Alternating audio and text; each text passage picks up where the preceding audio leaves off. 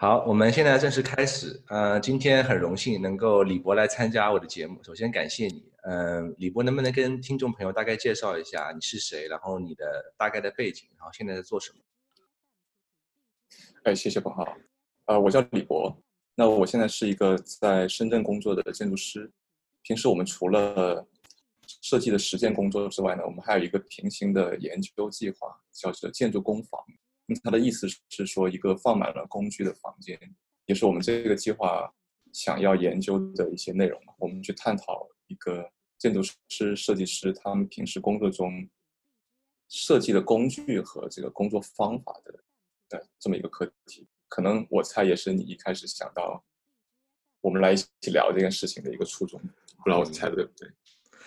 因为你不是因为项目来找我的，你是因为说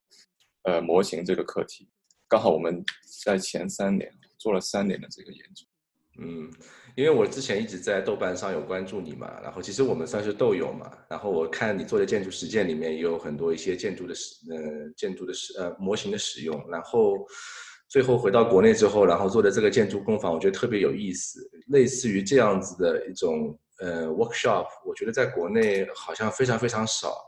你当时是怎么一个初衷，想要去做这么一个，就是相当于培训也好，或者说一个教学呢？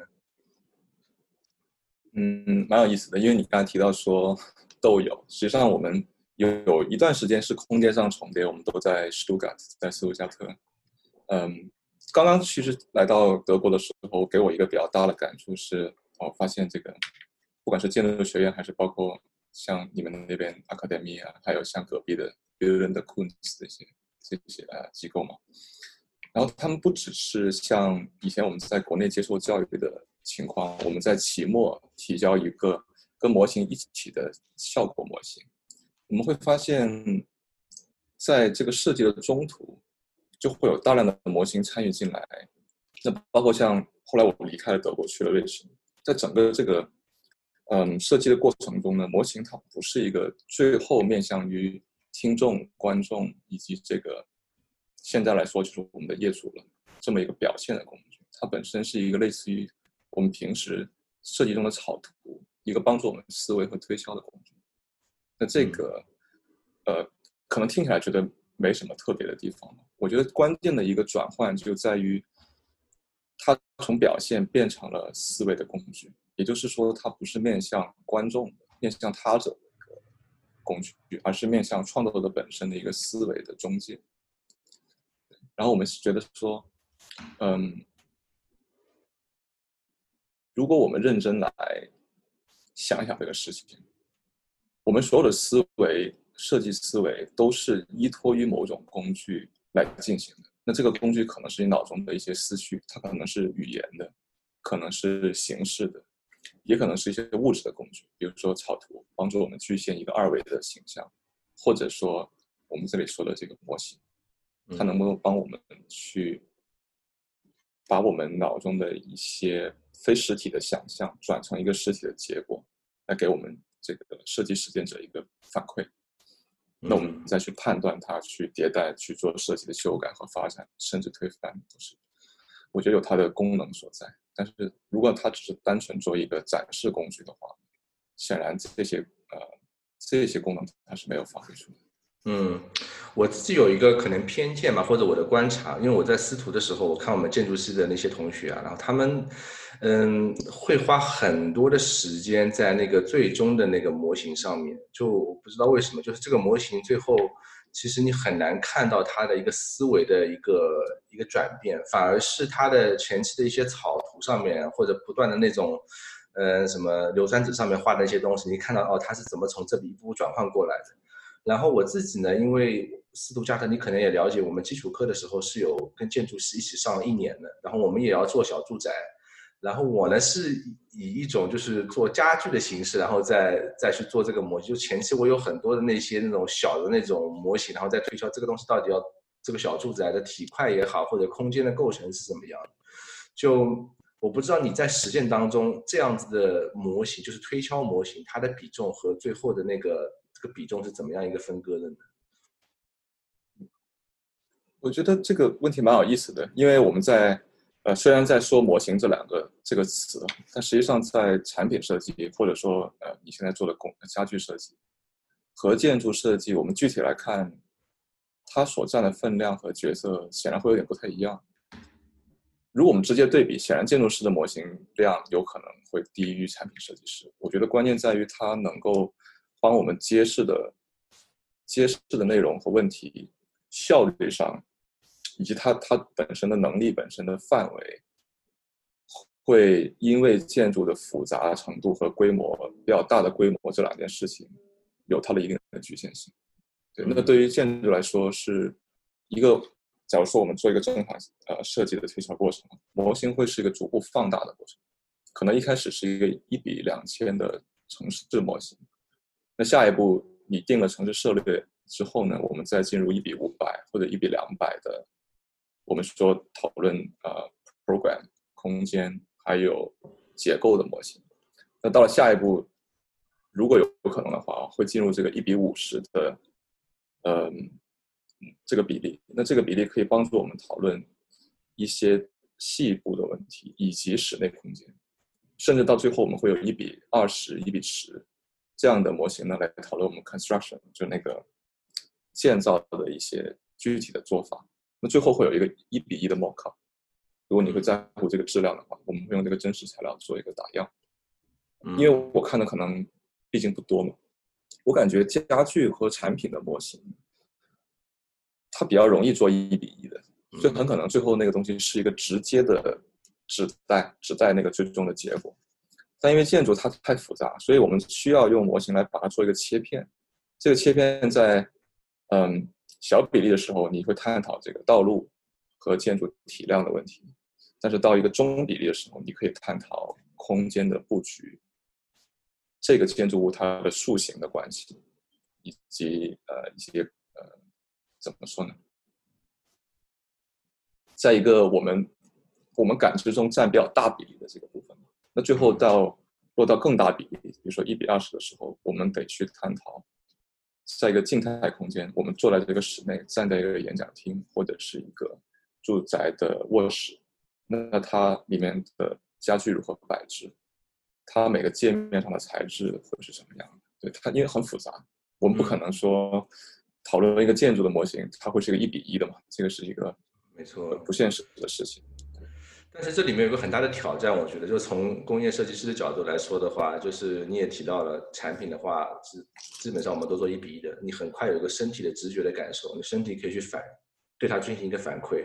但是建筑里面，你说一比五十，可能已经很了，一比二十五，但是它那个空间的感受，你其实很难去身体上有直观上的一个一个确认。在这种情况下面，你怎么样去去确认空间的所谓的质量也好，或者它的那个体验也好？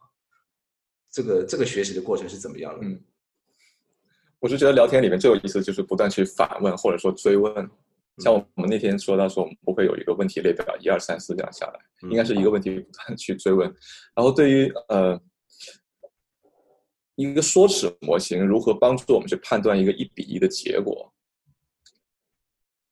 基本上是通过我们前三年呢，我有一个很深的体会，就在于说。OK，我们提到模型这个事情，首先想到的是，好像它似乎是我们所有工具里面历史最长、最传统的一个类别。它可能跟草图、图纸是一样的，我们有纸有笔就可以画，然后在纸笔出现之前，我们就可以去做模型。事实上也是这样的，不管是我们东方或者是欧洲的这个最早期的阶段啊，其实大量的建造是以模型来做前期的设计判定，包括。向工人指导这个如何去做，呃，施工的做法。我想说的一个事情是我们这个慢慢做下来会发现，一个缩尺模型是不是它永远就对于这个观看者来说是一个身外之物呢？那在在我们这个做的呃过程中呢，比较有效的一个方法，我我的感觉是它的使用的方法，就是如何你去观看它。所以看可能比这个模型本身更重要。那包括那天晚上我们提到的说，呃，呃，斯卡帕这个建筑师，当他做古堡博物馆的时候呢，他在里面是设了一间办公室，然后他会用到一个拍照的方法。也就是说，他会到现场用相机，当时肯定是胶片相机了，拍摄下来，再去把这个相片冲洗，拿到相片之后，再以这个草图纸或者直接对着相片来做一个描绘。嗯，等于是他做了一个 projection 的动作，把现实中视觉的 projection 通过摄影术投射到一个新的二维的纸张上面，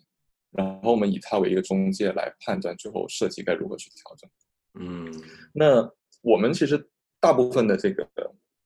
没有参加过我们工作坊的这个呃呃观众或者读者，他们会看到的方式是我们做的相片呈现。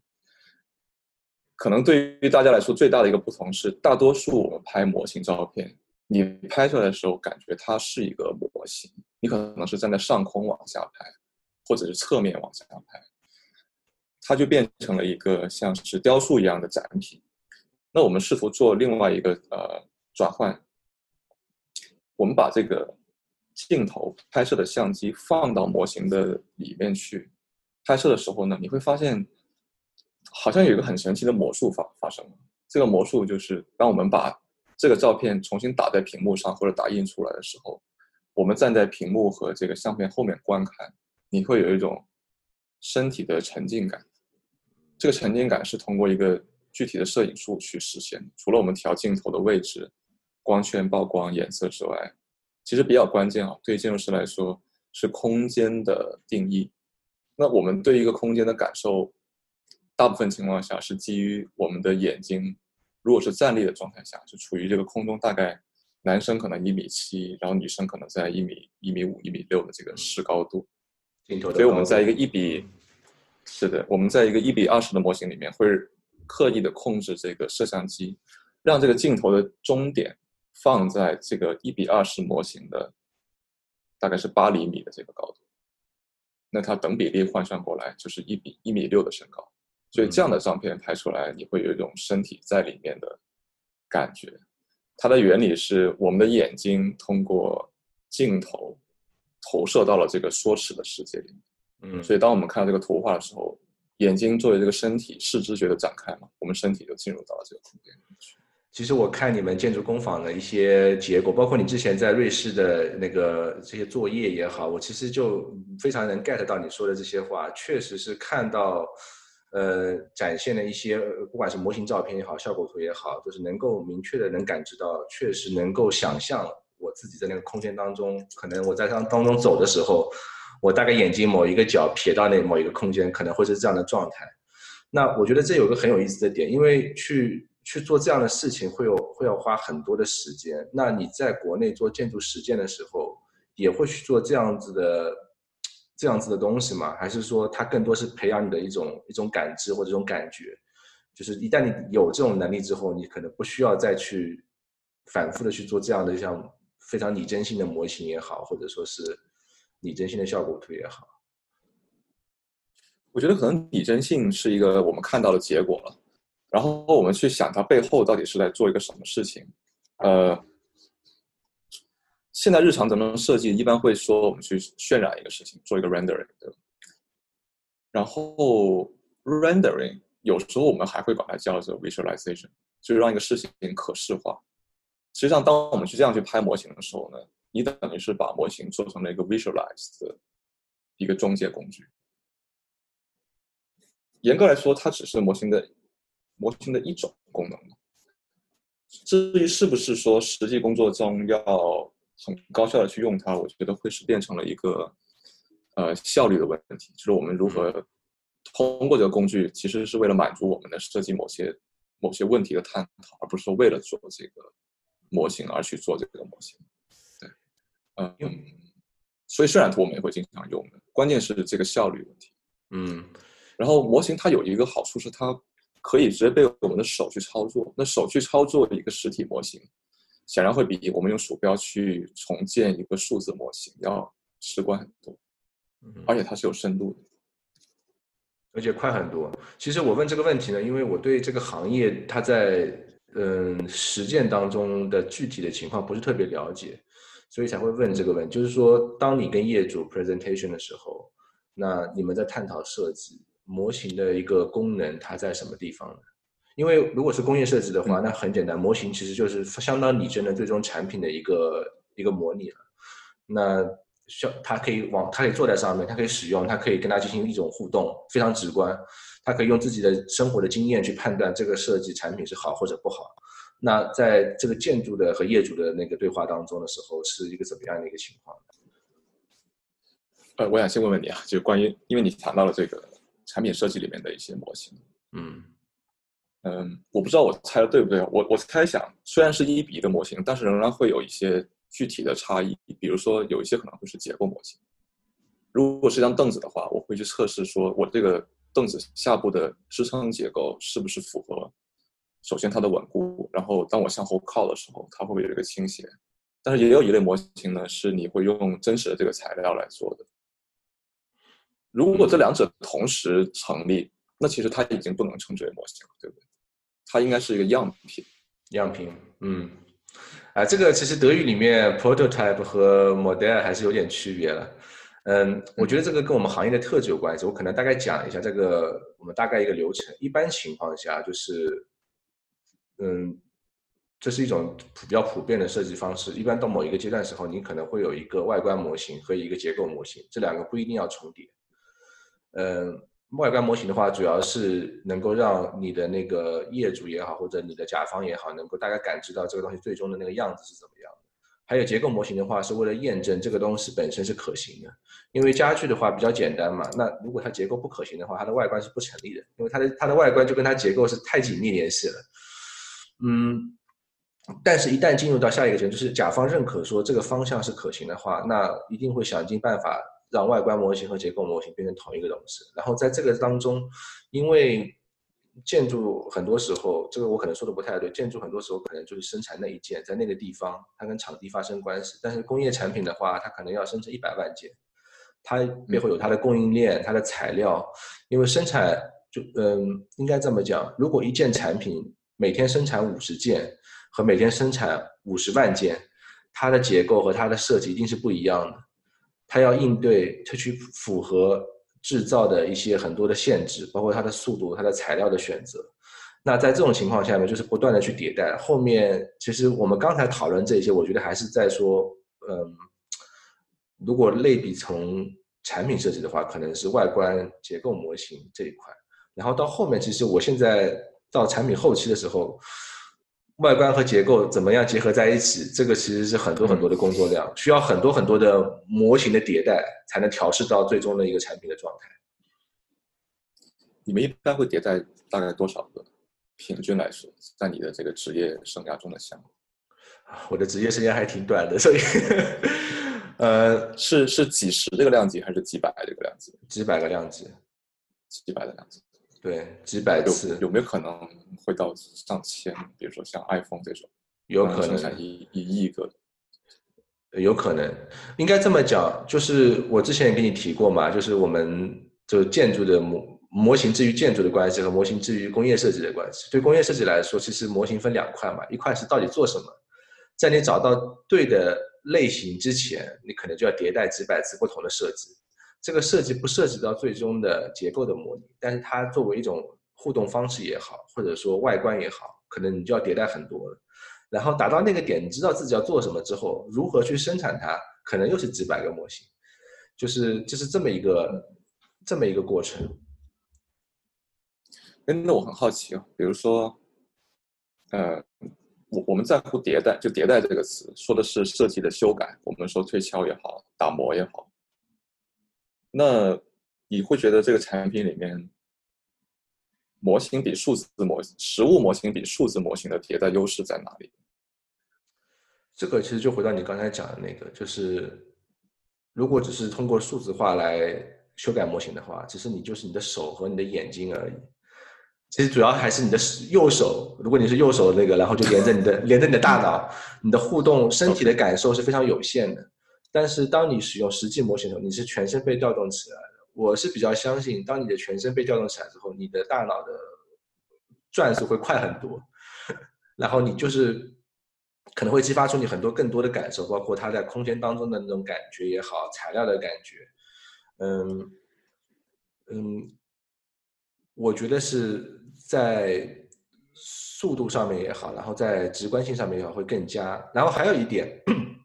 我觉得可能这是德语区的那个工业设计教育，大概可能都是这样子。我们的老教授以前就跟我们讲，在你搞清楚你要做什么之前，不要用电脑。OK，这是斯图加特的一个传统，就是我当我中间大概有两三年没有没有用过计算机来做设计，就是完全是通过，就是可能画草图也好了，画草图之后你大概标一个大概的尺寸，然后就开始上手做模型了。因为我做的大部分东西不插电，比较简单嘛，那你就可以通过这种形式，然后去产生一个设计的结果。明白。我是我非常同意这一点，就为什么数字工具总给人一种隔靴搔痒的感觉，因为它不够直觉，你总需要，呃，不管是点击鼠标还是摁快捷键，包括你在一个二维屏幕上去想象一个三维的东西，确实没法调动一些身体的感受来帮助我们做判断。然后我们有个很类似的做法，可能跟你刚才说的这个有点像啊。虽然说我们不可能完全抛离数字工具来做这种设计，但是我们在自己团队里面倡导这样工作方法，就是我们所有的生产就 production，你去把这个东西呃建模建出来，我们的电脑上进行，但所有的评估它的工作必须是以一个实体物理来进行。什么意思呢？如果说我有一个模型建好了，那我可能会对它做一些修改。我们会让所有的同事们把这个图纸打出来，然后用手和草图纸来对它进行修改。修改好了，然后我们再回到这个模型里去去做一个更改，而不会对着那个模型来去想。就光是这一点，我认为已经是，嗯，能够很高效的帮我们提高整个判断的感觉性。嗯因为模型也是类似的。我现在接着你刚才你那个问的问题啊，就是当我们把这个模型给到业主的时候，第一个它是什么样的模型？呃，除了一些竞赛和投标，你按照要求得在最后提交一个展示模型之外呢，我们其实这几年尝试的把建筑师的工作模型也直接提交给业主去看，然后你会发现一个很有意思的现象。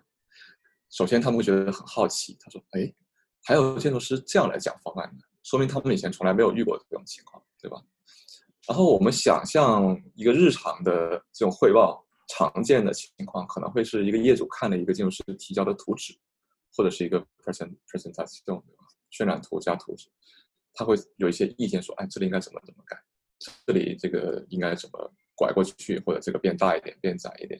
或者材料换一下也好。”然后当我们给他一个模型的时候呢，他会把这种语言的修改意见变成一个直接操作。我就说，哎，那您可以不用说，要不我们来马上按照这个意见来试试看。所以我们那个模型它不是一个很很牢固的状态，它是一个松散，不是用胶水粘在一起，而是用那个大头钉临时的粘在一起啊，钉在一起。那只要把这个大头钉拿掉。或者是我们用一些很软的泡沫啊，现场可以做一个切割或者掰断，我们就可以把它变小或者重组。你会发现这个业主呢，马上就会发现他的一些设想，其实跟他想要的结果是矛盾的。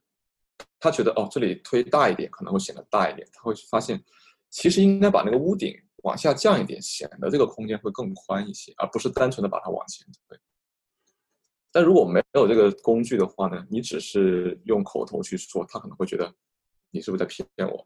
嗯，或者你们这些建筑师是不是用一些话语在蒙骗 我？因为信息不对称的关键在于专业的人员，因为你有经验嘛，你会产生很多的呃预判，然后这个预判相对来说是比较可信。然后回到你再往前一个问题，说我们会不会在做很多这样的模型？我的答案是。一定没有我们在研究中做了这么多。这个研究更多是帮助我们建立这个经验。如果一个建筑师他到了，比如说中年的成熟期，到四十岁、五十岁，实际上很多问题他是确实不用做模型就可以判断，对吧？因为他的经验和能力在那里。相对来说呢，什么人需要这样的工具呢？相对来说是那一些经验不足和判断力还处于成长期的人会比较需要。那我个人觉得是，呃，建筑学生，包括比较年轻、刚刚入职的建筑师，我们虽然有一些知识，但是这个判断确实是一个很身体的事情，不是因为我们看到一个三三米二的数字，我们就能判断说这个东西的高度是是这样一个高度。我们往往最后判断一个东西是通过你的感受，而这个感受需要建立一个从这个三点二这个数字到你对这个空间的想象的这个链条。明白。相对来说，我觉得一个实体模型很有效。你可能跟他说再多没有用，但你让他去做一遍这个模型，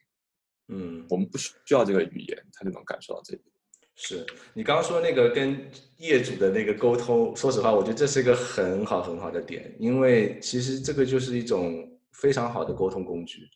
非常非常直观，非常非常快速。其实我之前这可能是另外一个案例了，就产品设计上面，因为我之前做其他项目去 IDEO，可能你听说过做 Design Thinking 很有名的一个设计公司。应该是最出名的公司之一。对对，IDEO，然后他们的话就是，就说他们会经常就是邀请客户过来，但是呢，他他们不会给他们客户看，就是最终的很很完整的那个 presentation，他们会有很多那种呃三 M 那个那个 post-it，然后把它做的比较 rough 一点，然后可以把东西信息重新重新调整的那种状态，然后去展示一个概念一个项目。那这个好处是什么呢？就是说让业主觉得这个设计让他能有参与感，他未完成的状态，有一种未完成的状态。因为业主嘛，他多多少少希望能够给到 input，嗯，然后在这种情况下呢，他们通过这种比较不能说粗糙吧，应该是，呃，有所设计的粗糙感，然后让业主可以非常简单的能够提给到给到意见，然后让它成为设计过程的一部分。这样大大提升了其实项目的成功率，我觉得，然后大家真的能够知道互相到底要的东西是什么。嗯，你刚刚讲的那个案例让我让我想到了这一点，就大概提一下。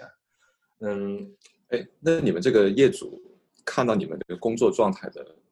呃呃，这个材料，不管是模型是不是？你刚才说的 positive 我没听懂是怎么个 positive？呃，就这个，这个叫什么中文？叫 positive 那它是？写的文字吗？还是说，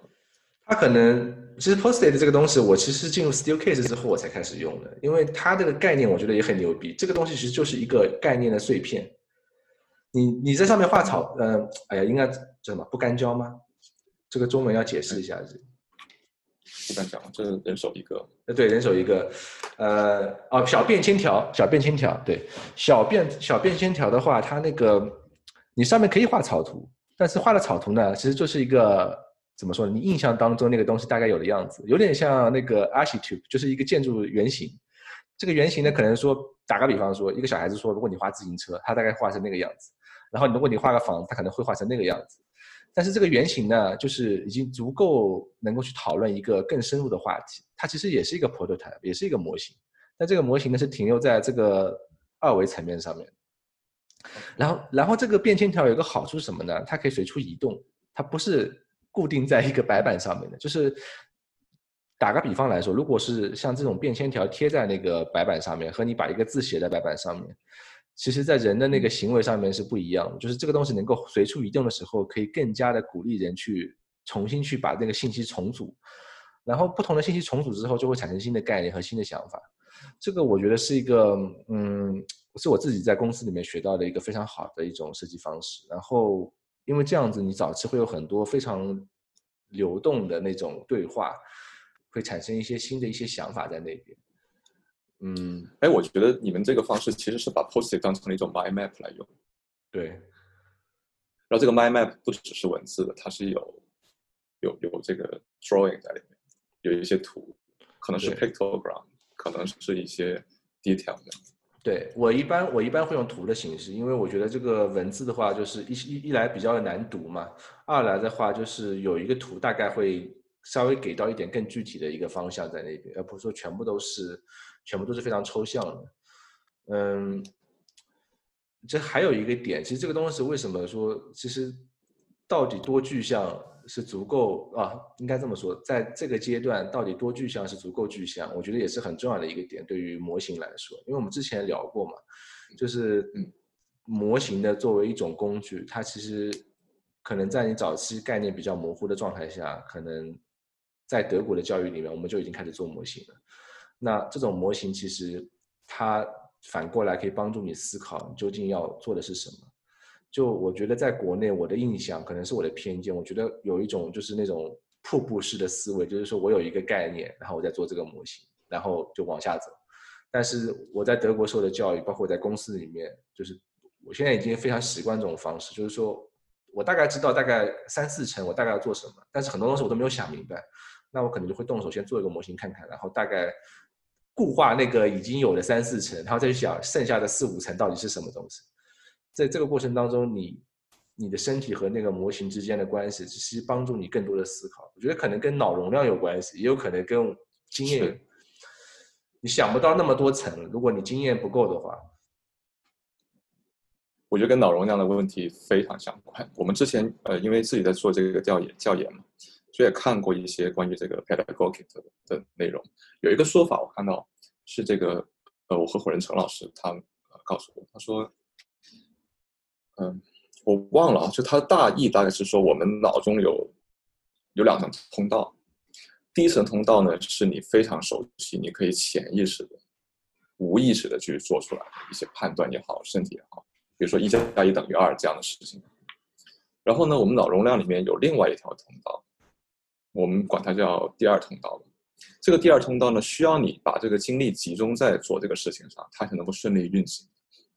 然后这两个东西的。是共用一个带宽的，这个带宽就是你刚才说的，可能是脑容量或者说脑速率吧。整个呃，他说一个比较有效的学习过程是我们保证脑容量一有一个比较好的比例的同时，留一些带宽来给脑容量二。然后比较不好的情况是完全没有二的情况，就是你完全是在做一些重复，你已经非常熟练无意义的体力重复工作。另外一种不好的情况是，这个东西过于陌生了，然后脑容量这个通道二的比例已经压过了容量一，导致你这个事情很难推进，因为都很陌生。这个可能会有点意思。就我们在用一个工具的时候，如果它能够成为我们的通道一的这个状态你可以无意识的去操作它。说白了，我们用模型用实体就会比电脑更接近通道一的状态。你不用去想那个快捷键那个事情，然后我们的思维呢就可以集中在通道二。通道二就是我们让这个设计本身的内容，因为每个都不一样，你需要去调配它，去理解它。嗯，我感觉可能经验，你的经验越上去之后，可能你身体直觉的出现的那种对这个项目的反应，就会帮助你很多。嗯，脑容量脑容量一的部分，就是你不需要再去。嗯，应该怎么说？经验其实对那个脑容量是有加成作用的。但是呢，有一点我觉得我还是要提一下，就是你刚才提到，就是嗯，建筑师一开始入职或者比较年轻的建筑，他可能需要做很多的模型，然后能够感建立那种感身体和那个空间的感知。嗯，但是呢，我自己感觉啊，我比方说我看比较我自己比较喜欢的一些建筑师啊，家具设计师或者工业设计师，他们还是。在持续的做模型，我觉得这可能他在找一种新的类型，就是，嗯，你看人类就是 Vita 最近出的那个纪录那个纪录片嘛，你看人类历史两百年，其实能够叫得出名字的椅子可能也就那么一两百把，就是我觉得可能家具设计师几乎所有的家具设计师吧，如果有一点野心的话，他可能都想要在那个时代里面，然后能够做出回馈这个时代的设计，那。我觉得模型，然后制作，它可以帮助你，可能做出你大脑中还没有的一个 image，还没有的一个图像。这个图像可能非常在你的脑脑的那个第三、第四层里面，就是你可能平常你如果画草图，你可能根本就想不到你原来还有还可以这样子。但是我自己在工作当中，我就发生过好多次，就是我通过不断的迭代，突然间到那个点，我做出了我自己我自己没有想过我可以做出来的东西。嗯。包括像那个 Constantine c r e a t u r e s 里面，他的那个 Chair One，他早期几乎没有草图的。他他从一个最初的一个非常非常草的一个胶带模型，然后他自己可能都不知道自己要做什么，然后慢慢慢通过模型的不断迭代，然后最终变成了那个最后的一个形态。嗯，我我就在想，在建筑当中，有有这种有这种 driver，就说这个东西我要我要不一样，或者这东西我要它应该是应该怎么去看它？因为产品做的不一样是相对简单的，空间或者建筑要不一样，或者这可能不是一个问题，这个东西重要吗？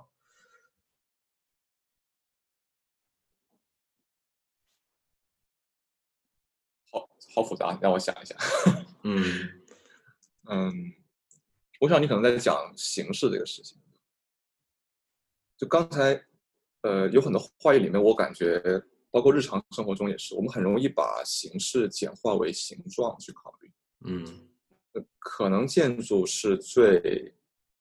难以回避形状之外的其他话题的，因为我们如果做一个产品，你确实可以做一个很抽象的形状，没有材质属性，然后我们挑一个材质赋予它，可能就成立了。比如说通体 PVC 的桌这个凳子。柱数，或者是铸铁的一个单体，但你很难想象用单一材料来得到的建筑。嗯，目前来说可能就是混凝土了，有这个可能。虽然混凝土里面其实是有钢筋的，这个我们先先不说。嗯，其实刚才你上一个问题我没有回答，跟这个是相关的，就是我们为什么会做那一样的模型？就是我发给你看的那些资料哈，嗯，我倒不是认为说那个是唯一正确的解，也不是说所有的模型都应该做成那个样子。我们只是因为现在大家做的模型里面那一部分是空缺的，我们先做一个补课的。大部分我们看到的建筑模型有那么几种啊，第一种是这个城市的模型，有一个大的沙盘，然后上面有一些小的方块。有些可能会有一些植物的树放在那里，而另一些比较常见的呢，会是一个它的框架的结构模型。然后第三类的模呃比较常见呢，会是一个你感觉啊，刚才这些东西都有一些，大部分是一比一百和一比两百这个比例。那我们看到道路上有一些颜色，然后这个建筑物的它的窗户立面也都会做出来，它大体的结构也能在中间呈现。我觉得这些都 OK 的，唯一比较缺失的是，呃，这些模型他们往往不是在，嗯，怎么说呢？他们不是一个完整的模拟在做的，它是某种东西的抽象或者是一个切片的信息。嗯，那如果我们去做一个立面模型，你要做到开窗，对不对？那开窗首先它有个尺寸。但实际上，我们在建造中，你得有具体的窗框，你得有这个窗台的散水，你得有外面这个墙面的，如果有保温层，你还有一个保护层，里面有结构层。显然，这些内容我们不可能在一比两百的模型中去完成。然而呢，我们百分之九十的时间哈，我感觉我们使用建筑是一个静态的状态，就是我们身体是静止在空间中，坐在这里也好，或者躺在那里也好，或者是站在那里也好。意味着我们往往感受的空间是一种凝视的方式去进行，一种环绕的凝视，而不是在里面动态的去行走。在在这个凝视过程中呢，会有很多的信息，就是你刚才说的可能第四、第五层的信息，它会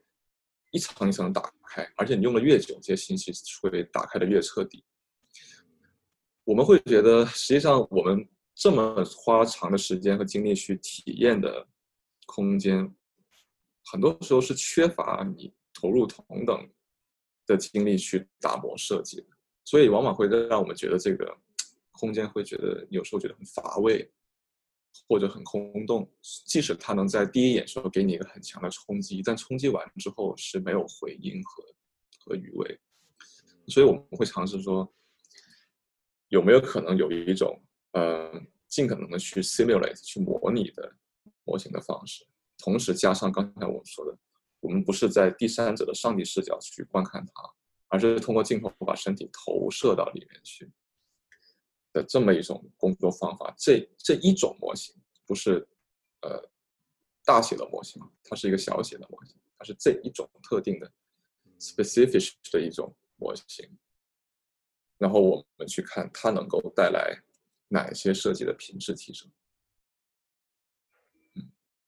可能我我会倾向于把一个问题具体再具体的去去说。嗯，所以当我们在一比二十的时候，我们甚至可以讨论说，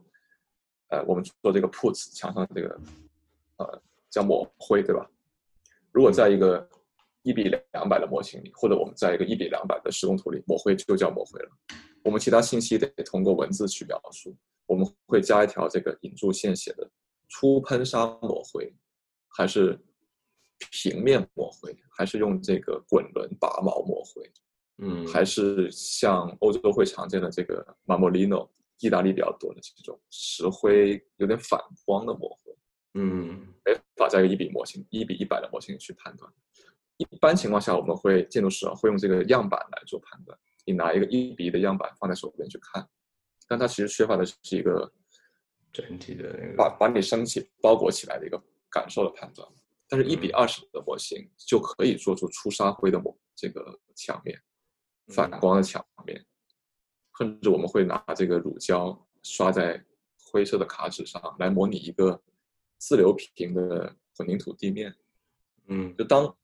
这个地面发生一定的反光的时候，其实它的感受跟出力的地面是会很不一样的。我们的脚是接触这个建筑体最主要的一个器官嘛，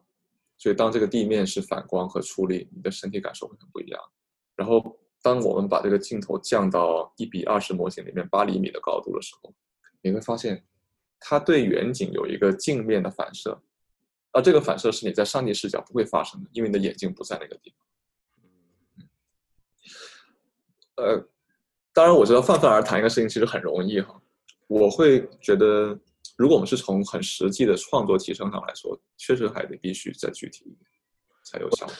你你这个刚才讲的，我好像我记得我看过你在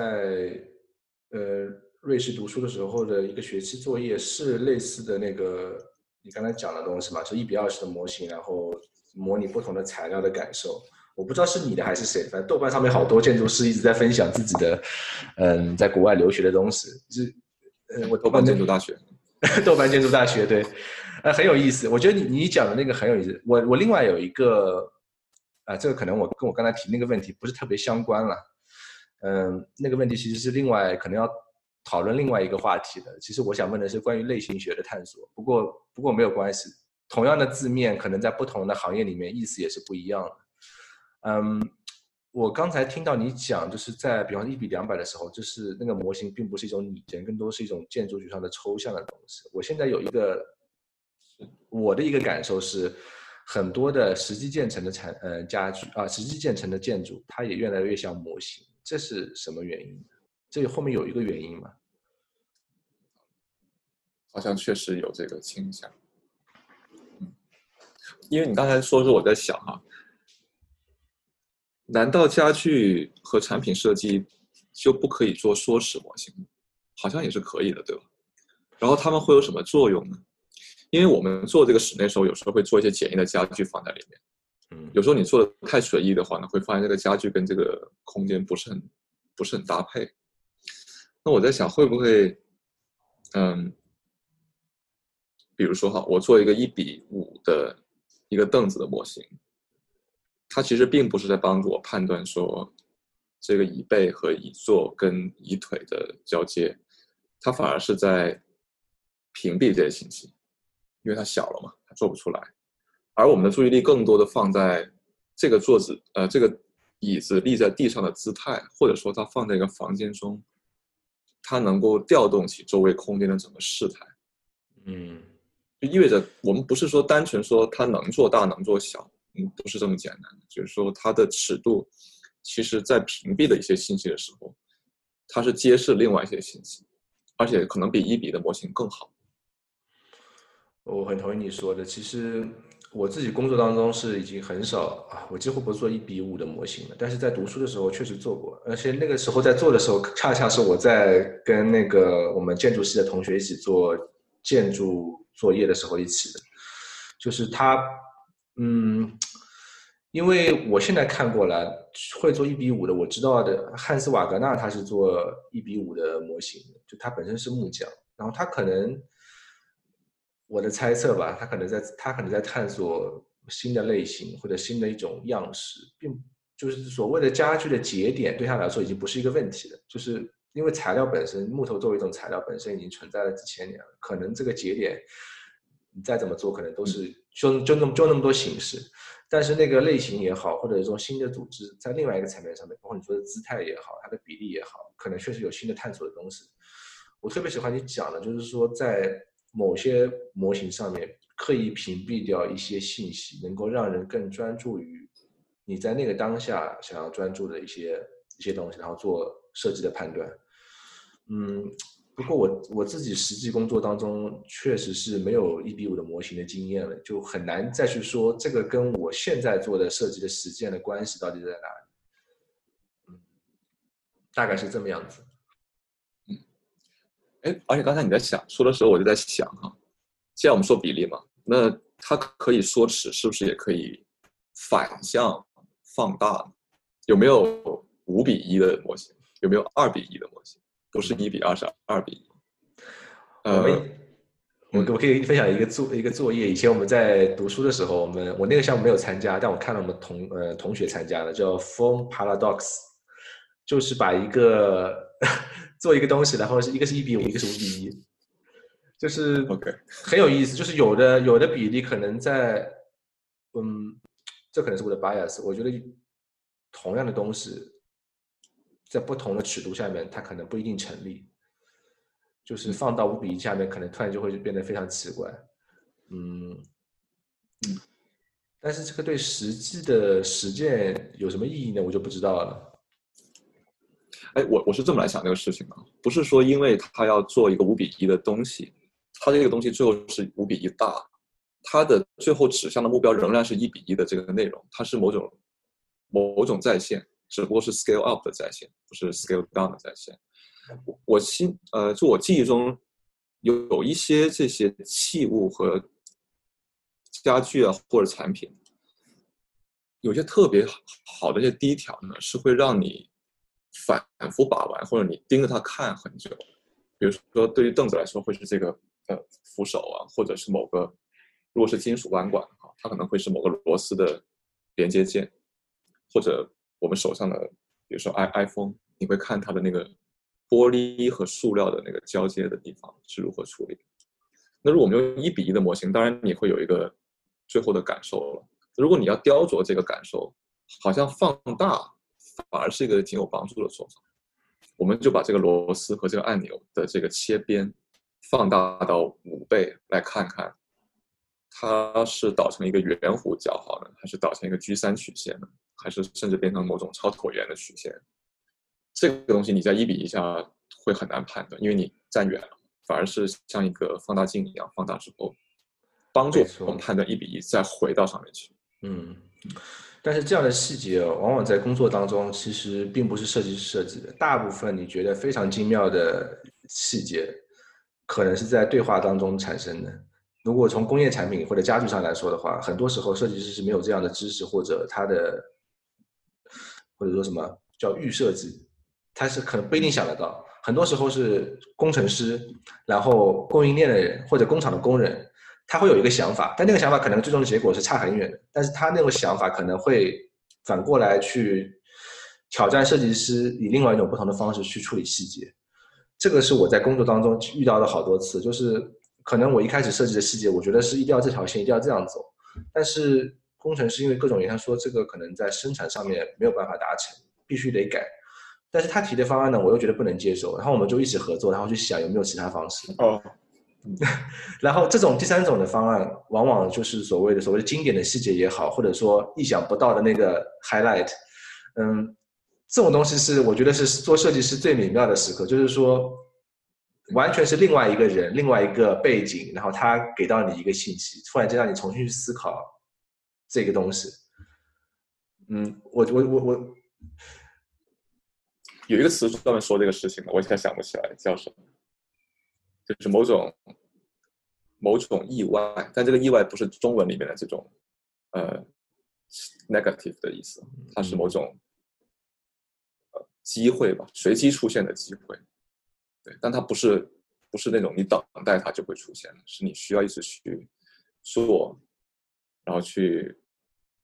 保持这个状态，然后它会在某个时候出现。那个词我一下想不起来，很有意思。要在英语里面英文还挺多的。嗯，因为我之前看豆瓣上面豆友豆瓣大学分享的很多那种呃有意思的细节啊，建筑师其实很多都是在在现场在现场完成的那个设计。我觉得跟这个有一种异曲同工之妙吧，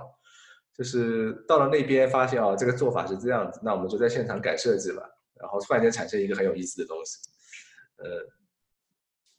因为在你在现场的时候，信息是全维度的。没错，我觉得我们还是要相信自己的身体和感受，这个是可能是这个时代特别凸显的一个问题。这个时代，我会觉得很多的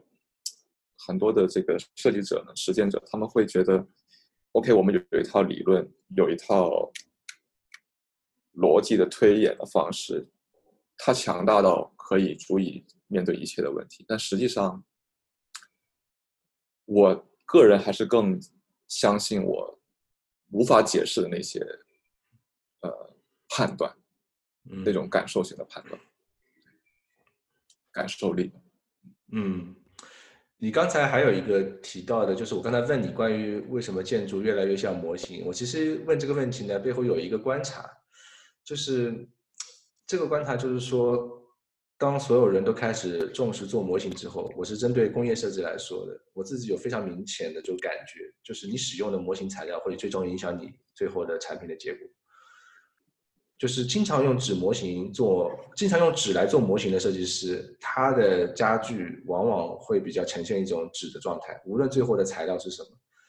就会有那种，当然一冲眼看你就会觉得啊很有力量，很有意思，很简洁，不像传统，比方说木材料就这样处理。但是呢，看得多之后，你就会发现啊，他永远都在做一样的东西，就是他的他的工具局限了他最终的最终的那个呈现的结果。我是在工作之后慢慢发现这个问题，然后发现其实有很多我们说的模型当然是一个很好的工具了，但它也是众多工具中的一种嘛。就。而且怎么样选择什么材料做什么模型，在什么时候，我觉得是非常非常重要的一件事情。否则的话，可能被模型带着走，而不是你作为设计师带着模型走。这是我的一个观察。因为我们工作的终点不是那个模型，工作的终点仍然是最后那个实物，不管是生产的还是被建造。没错。或者说选择工具的选择工具的这一个选择本身就已经是一个设计，只是你有意识还是无意识的去啊去做这个选择。没错，我自己是因为会会有这种观察，因为我就是可能在某一个阶段，我就特别在乎就是模型这件事情，但是其实忘记掉了，其实作为设计师，模型只是其中的一个阶段而已，最终的是那个如果从工业设计师的角度来说，是那个产品很好用。或者这个产品到市场上面能够让别人能够认可，就是它有很多很多其他的面向。就模型是非常早期的，就是怎么把一个概念从一个抽象的东西变成一个实体的东西。但是后面的那些路，其实可能比模型更重要。但是你如果不走这一步，可能也达不到那样的结果。就可能我会这么去讲。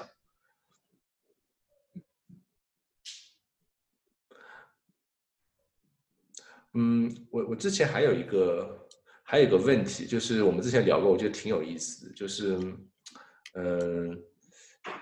我们聊的是什么呢？那个就是叫做 project 和 practice 的区别。你当时跟我讲了一个，对，你当时跟我讲那个，你能不能跟听众朋友大概讲一讲你这个这个想法？OK，就我们经常做项目，呃，做项目这个说法就是做一个一个的 project 嘛。然后呢，有一个叫做 Peter Eisenman 的建筑师，建筑师们应该都认识。那他有一个有一次的对谈还是演讲，我忘了。然后他提到了一个叫做 project 的概念。那他说这个 project 呢，还不是说我们平时做的一个项目。我的理解，他所说的 project 是指事业。就比如说，他会说有些建筑师是有 project 的，有些建筑师是没有 project。什么意思呢？比如说他他自己本身哈，我觉得就是一个有 project 的建筑师，他这个事业不是职业，不代表说我每天在工作得到一个设计的结果就是他工作的终点。他的工作的终点是在，嗯，也许我们可以这么说吧，他是在建立一套系统，这个系统其实代表了他个人的一个，呃，把整个人变成一个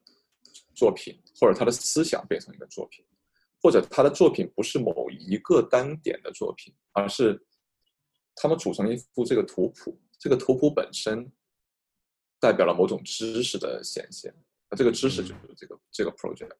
倒不一定说你需要有实际建成的。你有一一个很系统化的思想，也可以称之为有 project，而没 project 的只是在完成呃工作，然后你可以非常优秀的完成这个工作，不代表你有 project，然后有 project 也不代表你的工作一定是好的。嗯，我这个有另外一个角度去看这个东西，因为我很喜欢一个意大利的家具设计师，六十六十年代在在主要在活跃在六十年代那个 Castiglioni，他做了很多很有名的那个。是那个垂吊灯啊，什么就他做的，还有那个研究了很多新的类型学。他说，意大利的建筑啊，意大利的设计师大概有所谓的三驾马车嘛，一个是设计的实践，这很重要；另外一个呢，就是所谓的设计的教学，就是你能够去不断的去把自己的实践的经验，然后跟分享给学生。还有一点就是跟公众之间的关系，就是他怎么样去跟公众或者说跟不是这个行业里面的人去。嗯，去分享也好，去布道也好，就是设计师在想六十年代嘛，意大利嘛就非常激进嘛。但是我觉得那个三驾马车这个东西，我觉得就是说的特别好。我就是我可能有一种偏见吧，我觉得可能我觉得我认为好的建筑师或者设计师，他一定除了实践之外，他一定有关于设计的反思也好，或者怎么样，他可以要总结成一种另外一种形式的东西。嗯。如果有可能的话，我觉得这样我是比较认可的。就如果光有做那个东西做得很好，然后我不会，我不太会认为它是一个 project。就我自己心目中的一个标准，就是说他那个东西做得很好，但他也有一套他自己的呃一个想法也好，或者怎么样也好。当然，我说这个话的意思不是说是概念指导实践，往往其实是实践在前面，概念在后面。我自己的观察，嗯。嗯，你刚才说的那个人名我没听清楚，是 Castiglioni，Castiglioni，他是我找一下，Castiglioni，你肯定看过那个时期，我肯定看过，应该对对对，而我有点印象，但我想不出来是哪个名字。而且在那个年代，有特别多的建筑师跑来做家具，特别特别多。他就是呃一开始做室内做那个剧场什么的，然后因为六十年代的时候，意大利好像还没有工业设计这个专业，所以米里他们那当时培养的建筑师，其实后来那找工作嘛，你可能还是做工业设计什么也好，也可以做，所以很多呃建筑师都做工业设计，做的都特别好。而且这个这个其实有一个很有意思的点，我觉得从工业设计师角度来分享，因为我是从。做小小产品，国内受的是比较做小产品的一个训练，就特别注重那个细节。但是呢，到了欧洲之后呢，因为一开始被那个建筑师洗脑了一下，就突然间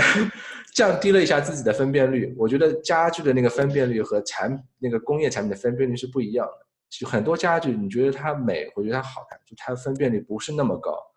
它分辨率太高了，细节太多了，你就觉得太多，我觉得。嗯，那个适度的感觉是很难把握。对，适度感觉，其实这个也是回到模型嘛，其实就是在某在某些东西上面，你不一定要把所有的东西都呈现下去，就是屏蔽掉一些东西，其实可能比加上什么东西更重要。我我觉得顺这个话讲特别好，屏蔽到底是屏蔽什么呢？所以我们选择这个工具的时候，不管是呃草图也好，模型也好，或者我们用这个。电脑来做也好，它其实是屏蔽屏蔽一些信息，然后我们专注于某一类信息上面的工作。好，没错，我看到了，打打到了这个名字。对对对，嗯，国内好多超市它的那个灯的那个仿版的特别多。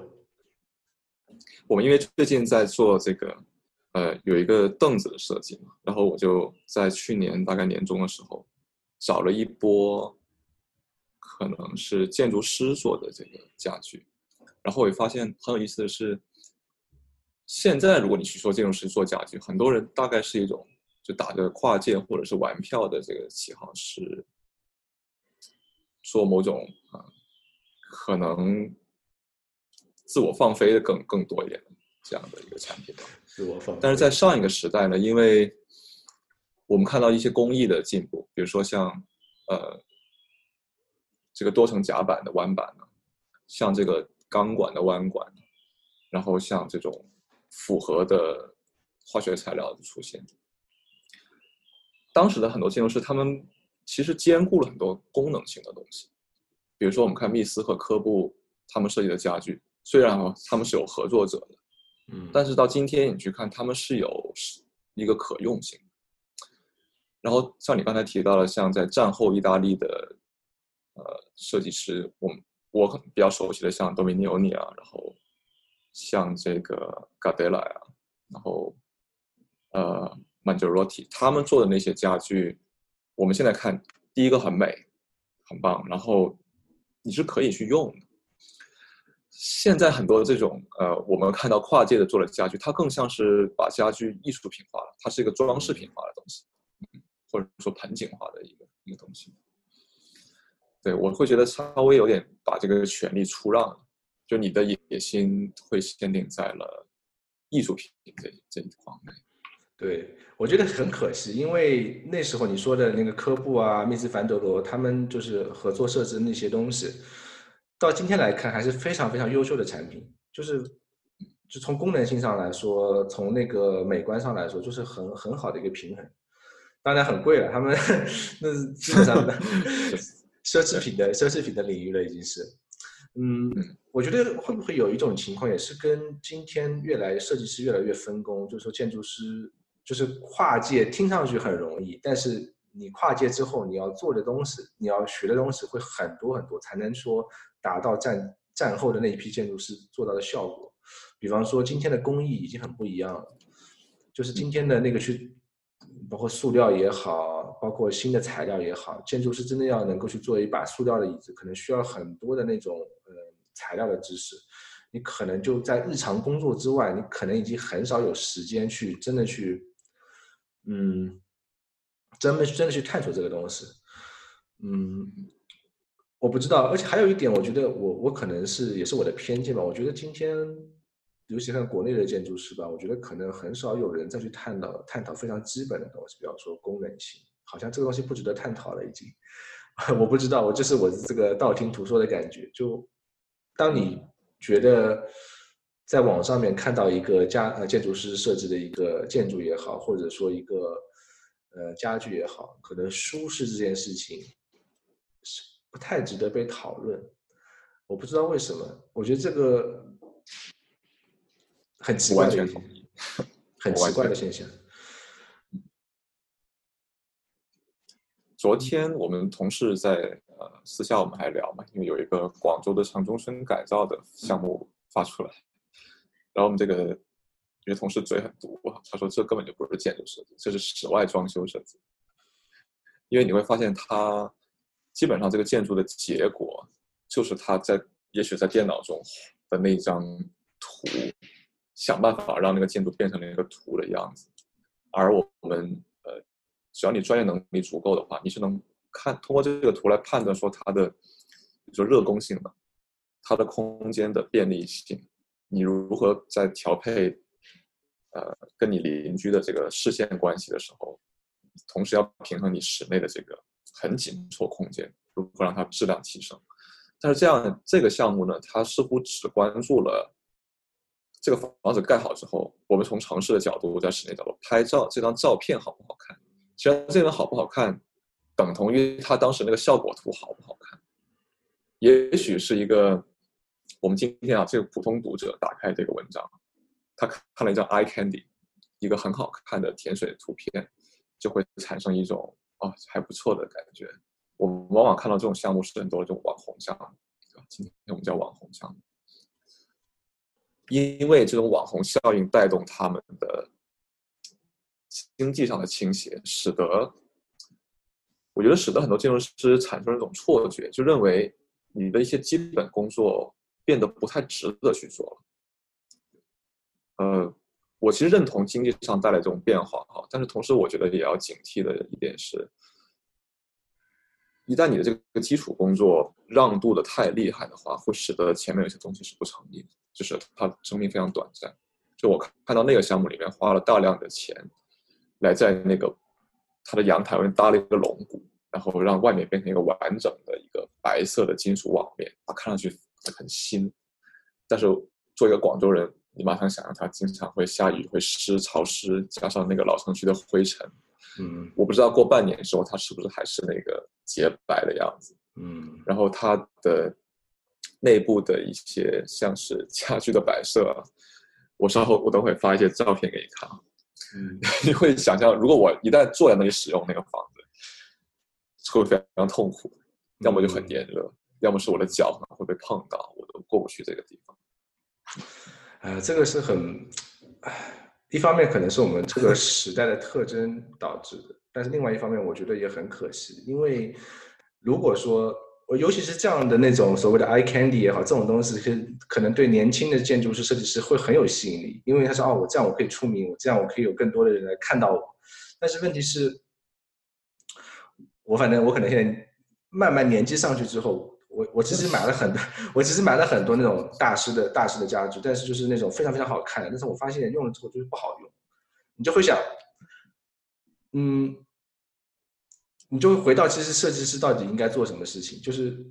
那种，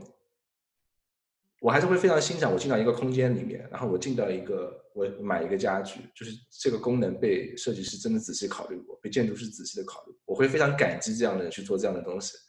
因为你会非常享受你在那个地方的时光，而不是只是那个五分钟我看到它，但是我就跟它敬而远之。另另外一点，我觉得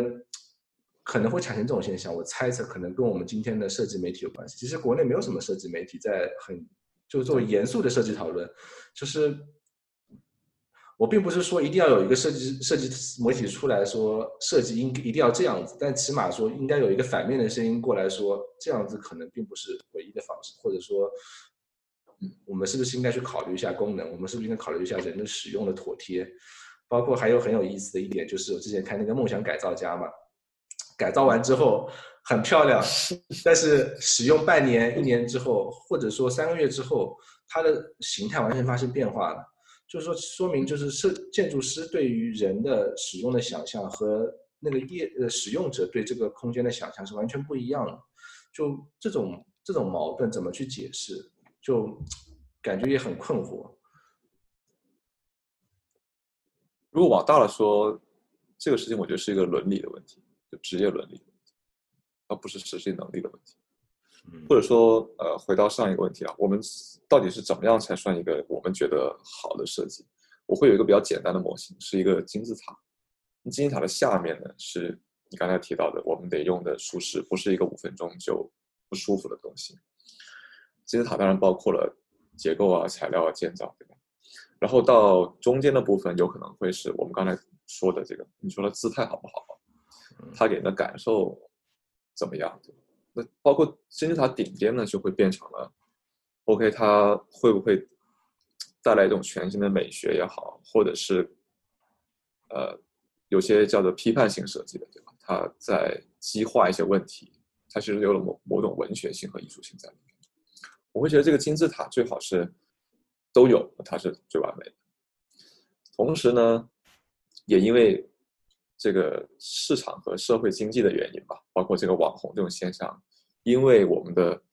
消费选择民主化带来了某种极端的倾向，使得顶尖的部分似乎更能够为你带来收益。这个收益不管是权利也好，你的经济收益也好，你刚才说的年轻建筑师想出名，它无非是某种权利的交易嘛。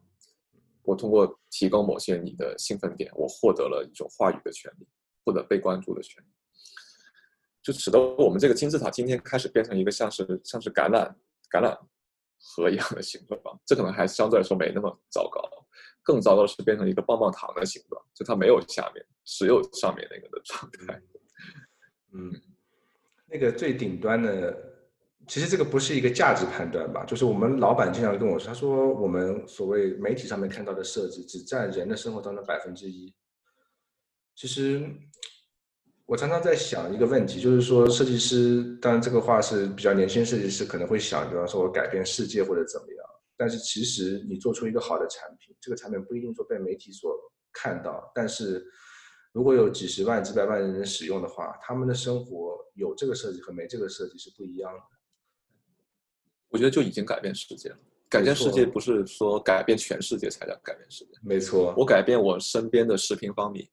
但是它真正得到了实际的改变，可能会比一个全世界人都看了兴奋五分钟，然后过十年之后这个事情就消失掉。嗯，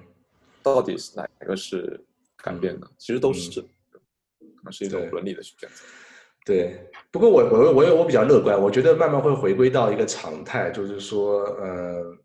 一个是一个设计，一种设计师陪伴你五分钟，一种设计陪伴你十年、五十年不敢说吧，十年。我觉得这个慢慢人自己会做出一个判断。我我自己我是比较乐观，会往那个方向走。欧洲他们也走过这条路，然后现在慢慢你去看那些设计、那些产品，嗯，我还是一个比较乐观的一个一个心态吧，在这个上面。嗯嗯。但是我们现在的一种舆论就是说欧洲不行了，对吧？说 这是另外一个话题，不知道这边能不能聊。呃，就此打住吧，因为再聊下去好像……对对对对对，今天就今天就这样，我觉得聊的挺好。嗯，其实我有好多问题，其他问题想问你，但是可能今天这个主题并不适合聊其他的话题，包括之前那个考哈士，我也很想问这个是怎么一回事，因为我在自己的工作当中是没有的，就是那个拼贴啊。建筑拼贴，collage，collage，嗯，然后包括类型学，我不知道你有没有有没有涉猎过，不过这个之后我们可以再再讨论，嗯，肯定会有再有机会。对对对，感谢李博，谢谢冯浩。